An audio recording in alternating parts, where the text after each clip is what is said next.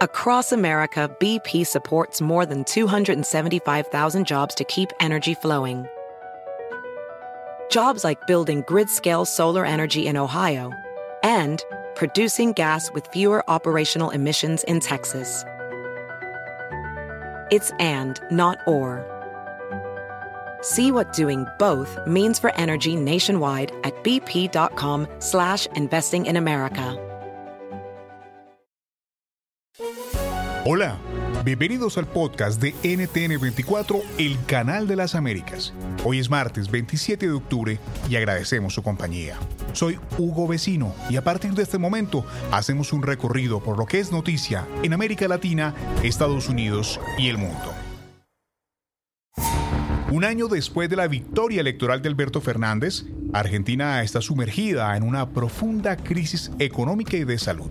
La economía se desplomó un 19% entre abril y junio, el desempleo avanzó hasta el 13% en el mismo periodo y la tasa de pobreza superó el 40% en los primeros seis meses del 2020. Además, Argentina es hoy el séptimo país del mundo con más casos de coronavirus, superando el millón de contagios. Alberto Fernández ganó la presidencia acompañado de Cristina Fernández de Kirchner con una propuesta de izquierda después del gobierno conservador de Mauricio Macri. ¿Cuáles han sido sus aciertos y desaciertos? Le preguntamos a Agustín Laje, politólogo. El balance mío es pésimo y los números dan cuenta de ello. Es decir, a pesar de tener una de las cuarentenas más largas y ridículamente largas del mundo, Argentina está en el quinto lugar de los países con más contagios. Hemos estado liderando también el ranking de muertos por cada 100.000 habitantes. Somos países que prácticamente no se testea en comparación con otros países. Y, y una mala gestión de la pandemia produjo no solamente un desastre sanitario, sino también económico.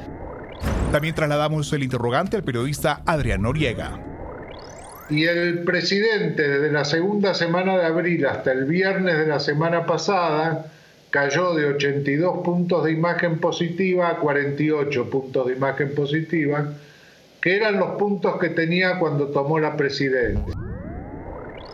Y finalizamos este debate con el analista político Raúl Timerman.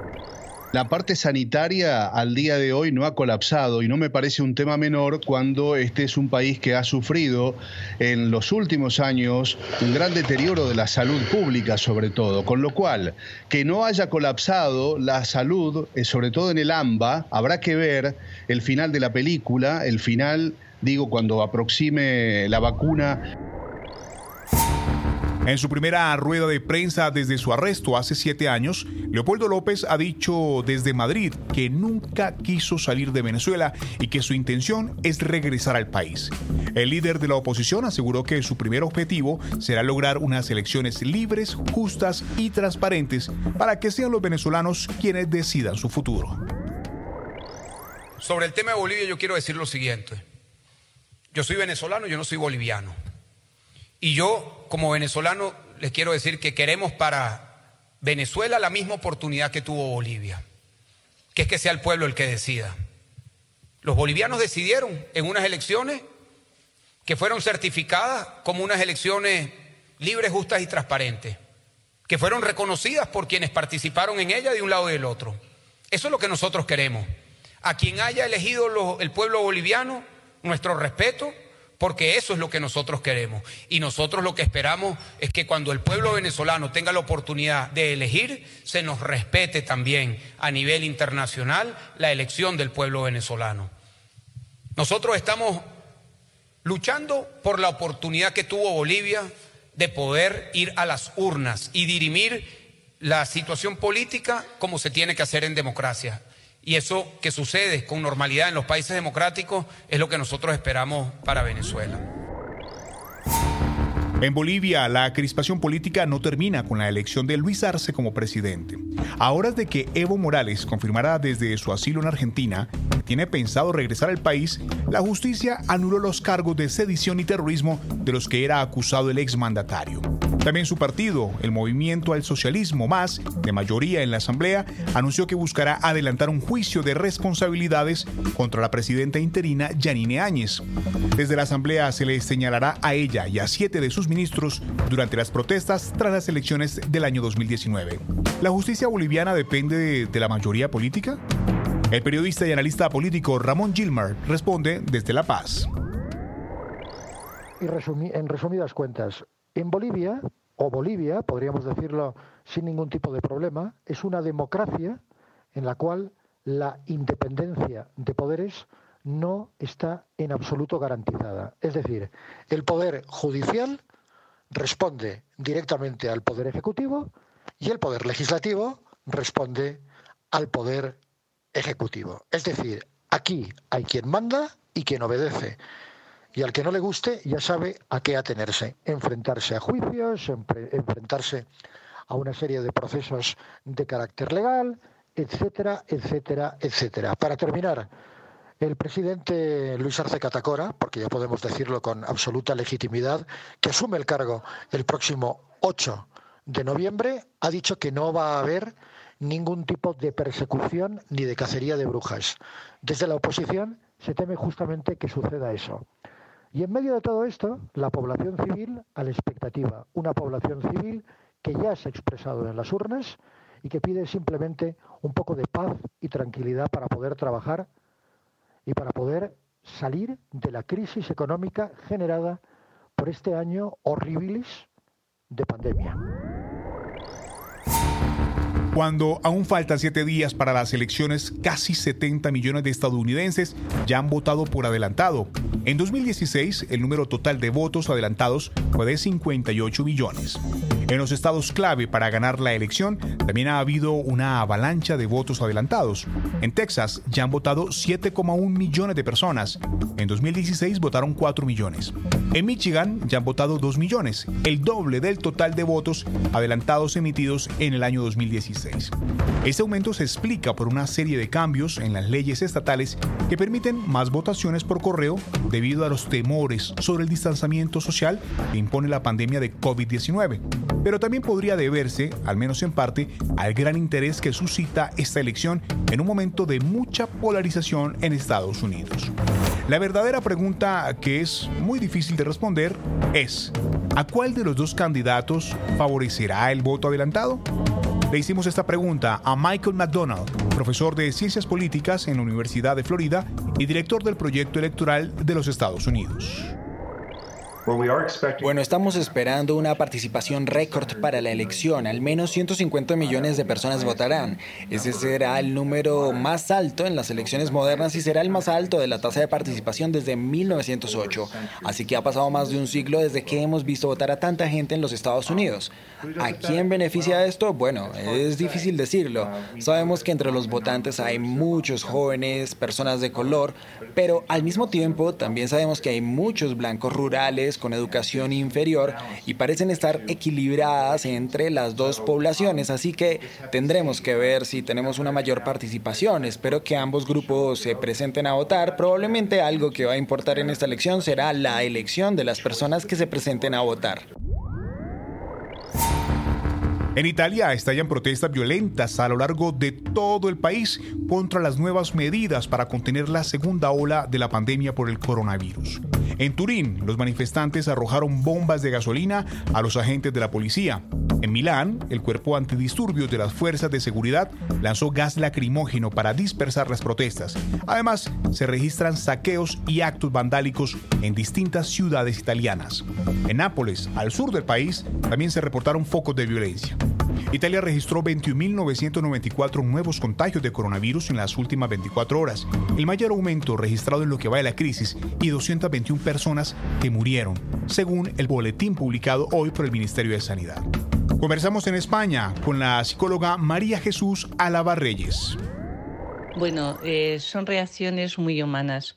Eh, muchísimas personas lo han pasado muy mal durante mucho tiempo y lo que ven es una especie de incertidumbre permanente que se transforma rápidamente en desesperanza. Sienten que probablemente sus gobernantes, las personas que están al frente, eh, no han sabido reaccionar a tiempo y ahora vuelven a tomar el camino quizá más fácil, pero más difícil para el personal en su día a día. Hay muchísimas personas que están viendo cómo sus trabajos se hunden, eh, cómo los pierden, cómo tienen que cerrar sus negocios y lo que se plantean es, ¿realmente alguien piensa en nosotros? ¿Cómo puede ser posible? Y ante esa situación de desesperación es cuando salen a la calle un poco para expresar su frustración. Es como decir, bueno, por lo menos que, que alguien nos escuche, por lo menos que nos oigan, por lo menos darnos un poco, bueno, pues ese desfogue de decir, no estamos de acuerdo, a ver si en algún momento puede cambiar algo. En realidad son manifestaciones eh, que lo que están demostrando es la desesperación en la que viven muchísimas personas. Una desesperación que sienten que no tiene fin en estos momentos y a la que no ven aún ninguna salida. En el fondo es el ruina, la ruina o el fracaso de la comunicación y de la falta de liderazgo, quizá de liderazgo científico que se han dado en estas situaciones. Ha habido probablemente más liderazgo político que científico y eso lo estamos acusando y lo seguimos acusando cada día. Esa incertidumbre va a continuar, ese malestar también, esa sensación de estar desbordados y de que nadie piensa en nosotros. Por ello es tan importante que poco a poco demos credibilidad hagamos una comunicación transparente y consigamos que las personas eh, sientan que participan en la marcha también de su país. Miles de personas se han manifestado en las últimas horas en diferentes países de mayoría musulmana para protestar contra el presidente francés Emmanuel Macron. Le acusan de promover la islamofobia tras defender el derecho del profesor francés decapitado por mostrar caricaturas o viñetas del profeta Mahoma a sus alumnos en una clase sobre libertad de expresión. Los manifestantes portaron carteles con lemas como La islamofobia no es libertad, insultar al Islam no es libertad y pidiendo expulsar al embajador francés de Bangladesh, uno de los países donde hubo concentraciones. Turquía, Libia, Qatar, Kuwait y otros países del Golfo Pérsico fueron también escenarios de protestas que en algunos casos incluyen un llamado a boicotear los productos franceses. Pero ¿hasta dónde puede escalar el conflicto? ¿Cuánto le puede afectar este boicot a Francia justo cuando enfrenta una de las peores crisis económicas en décadas? Hablamos con Ricardo González, ex corresponsal del país en Túnez. Como decía antes, yo creo que es una forma de intentar ganar puntos eh, entre, por parte de estos gobiernos frente a sus poblaciones y frente a sus sectores más conservadores o más islamistas. Em, no creo que, vaya más allá de, ello. Em, la Francia en sí tiene una imagen un poco mala en, estos países al ser un, un, laicismo muy militante que a veces para mucha gente pasa la frontera de la, de la islamofobia. ¿no? Y de hecho, Francia no solo con los, con los musulmanes eh, tiene un problema identitario, porque eh, es un país que tiene una identidad nacional muy fuerte, algunos podrían incluso llamar casi una obsesión nacional, que eh, entiende solamente el ser francés de una forma muy restringida. ¿no? Entonces, incluso existen lenguas minoritarias en Francia que se hayan casi desaparecidas porque están marginadas por el Estado central.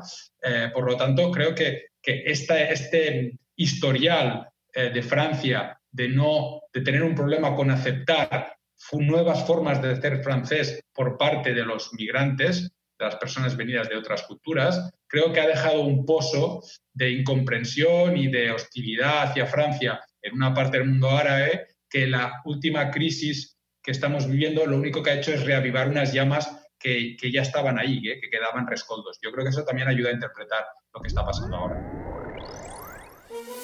Si te gustó este podcast, puedes buscar más de nuestro contenido en nuestra página web www.ntn24.com. En NTN24 tenemos una red de corresponsales en las Américas que nos permite tener acceso de primera mano a toda la información y hacer análisis sobre los eventos más importantes de la región. Ha sido un verdadero gusto estar con ustedes. Yo soy Hugo Vecino. En el podcast de NTN24 te informamos y te acompañamos.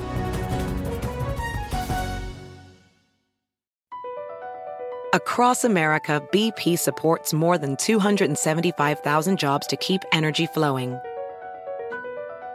Jobs like updating turbines at one of our Indiana wind farms and producing more oil and gas with fewer operational emissions in the Gulf of Mexico. It's and, not or. See what doing both means for energy nationwide at bp.com slash investing in America.